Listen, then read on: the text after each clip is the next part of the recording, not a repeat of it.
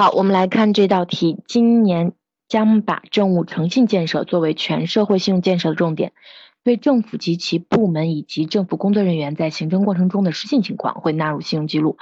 对于政务诚信建设你怎么看？我们会发现题干中有非常明显的什么词？诚信建设，而且是政府的政务诚信建设。那我们做了很多的积累。那么大家来看一下，首先看到这道题，我们说怎么看的问题，要学会去分析属于我们五大题型的哪一类。那么看到它，相信大家都非常的熟悉，呃，我们最熟悉的什么社会现象分析类。第二步，学会读题，题干中告诉我们的是关于政府的诚信建设，那么我们就会发现，我们这个题是讲诚信的，而且讲的是政府的政务诚信。那么会将失信情况纳入到信用记录，不仅是部门的信用记录，而且是政府工作人员的信用记录。那么这个事情你怎么看？那么我们说综合分析题型，它的答题分四步，第一步是什么？我们所说的提出问题，第二步分析问题，第三步解决问题，最后一步总结升华。那我们来看一下这道题，答题思路有了，那么答题积累我们也有了。首先给出钻石语言，古人云：“诚者，天之道也；思诚者，人之道也。”那是不是说了古人对于诚信的一些看法？那么钻石语言是我们必须要积累的，也是大家提分的一个亮点。那么我们所说点题表态，在开篇的提出问题阶段，我们可以用现状、影响加表态，对不对的？任何一种，或者是把它们组合起来答。那么这道题老师就给大家用了我们所说的现状加影响来做开篇。那么大家来看一下。近年来，个别地方政府在招商引资过程中开空头支票，优惠政策不落实，某些公职人员信口承诺兑现却遥遥无期等问题屡见不鲜。那其实就是把目前我们社会上，特别是政府开公投支票这样的社会现象做了一个什么现状陈述。这些都是题干中和材料中给大家的话语，只不过我们什么把猫叫个咪。换一种说法把它说出来，就是大家最好的一个开篇。学会这样的开篇方式，你就有话可说了。好，那接下来我们来看一下，那么这名一定是什么失信行为？因为没有守诺言。好，那此类失信行为严重损害了政府的形象，降低了政府的威信。由此可见，加强政务诚信建设之重要。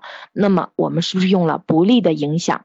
政府的失信行为不利于维护我们政府的形象，还会降低政府的威信，讲了它的影响。那么，所以在这儿去点题，那么加强政务诚信建设就非常重要，而且现在也非常必要了。那么它的必要性就显示出来了，其实也表明了你的观点。我们现在需要去加强政府的政务诚信建设。那么开篇你的现状影响加表态都有了。因为人家问你怎么看，所以在开篇的时候最好开诚布公的把你的看法说出来。那么第二阶段就到我们的什么分析问题阶段。那么来看一下，在中国共产党执政的几十年中，我国政府虽然已经有了良好的信誉基础，但是在由计划经济体制向市场经济转变的过程中，一些地方政府的诚信。失信行为也日益凸显出来，主要表现在以下几个方面。那么，其实，在分析问题阶段，它主要罗列了目前我们的失信行为在哪里有，对不对？主要表现在哪些方面？那我们来看一下。首先，政府的政策缺乏稳定性、可变性。多年来，中国的老百姓大都养成了这样的心理：想做一件事情，心里却会嘀咕，这政策会不会变呀？这种社会心理如果被一次次的验证，无疑是群众对政府信息不足的反应。其次，我们说制造假政策，我们所说很多官员都是什么？为官一任，造福一方是长期以来的为官理念。然而，这一理念却在个别地方政府遭到了扭曲。为什么？我们所说一些政府的地方官员为了升迁，在政绩方面大做文章。搞一些形象工程、政绩工程和扶贫工程，这种急功近利的政绩虽然达到了官员们升官的目的，但实际上却严重损害了群众的利益，打破了政府的诚信形象。最后，行政人员的道德失信，一些政府机关的工作人员从不从实际出发，在工作业绩上欺上瞒下、报喜不报忧，并滥用手中的权力，搞信息封闭和暗箱操作，从中谋求私利。在服务态度上，人浮于事，高高在上，百官架子与衙门作风；在个人交往上，信口开河，不守承诺，行言行不一。那么在生活上，铺张浪费，相互攀比，利用公款大吃大喝，这些行政人员的伦理示范，对政府在公众的诚信形象造成了非常弥补的影响。其实，在这个部分，我们把。目前社会上政府的失信行为以及我们所说的诚信不好的一些形象做了具体的罗列。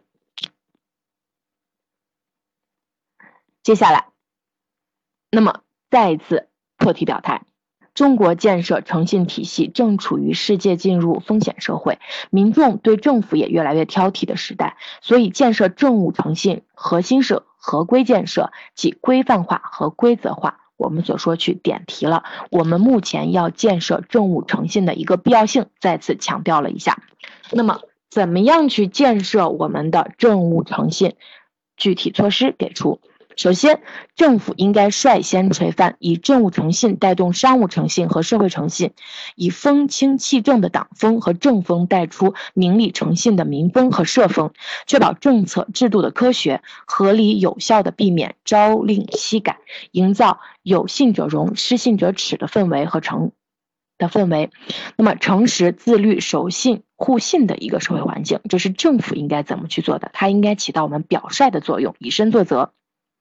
第二，要全面的推进政务公开，使权力在阳光下运行，提升政府的公信力，真正做到取信于民。那么，目前在全世界范围内，政务诚信建设的公认规则之一就是公开化，包括政务公开、财务公开、个人财产公开。我们说，只有实行公开化，才能最大限度的避免暗箱操作，这其中也包括建立公务员诚信档案，比于公示。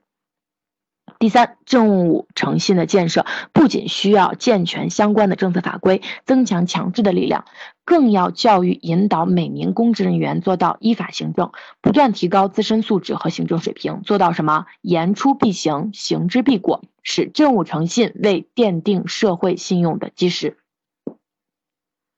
好，这就是我们所给出的具体措施。那么我们的分析有了，措施有了，到最后一步总结升华。那么来看，不言而喻。诚政务诚信是社会诚信之本，政府机关及其工作人员对诚信原则的虔诚遵守，将会在社会民众个人诚信和企业诚信也会搞不好。那么，将政务诚信作为第一诚信，以此带动整个社会诚信风气根本好转。是促进市场经济健康发展、构建和谐社会不可缺少的重要精神力量。那么，在最后的总结升华部分，我们所说的是把我们的政务诚信上升到了我们所什么构建和谐社会不可缺少的一个精神力量层面。那么，这就是我们所说对政务公开诚信的一个整体答题。那么，当然这个答题它的政治理论有一点高，在这儿老师是只是给大家做一个示范，这里面有很多我们可以积累的话语。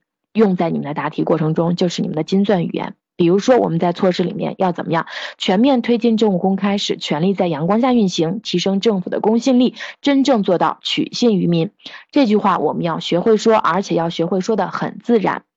好，那么就是在这一段话里面有很多大家的政治素养积累的话语。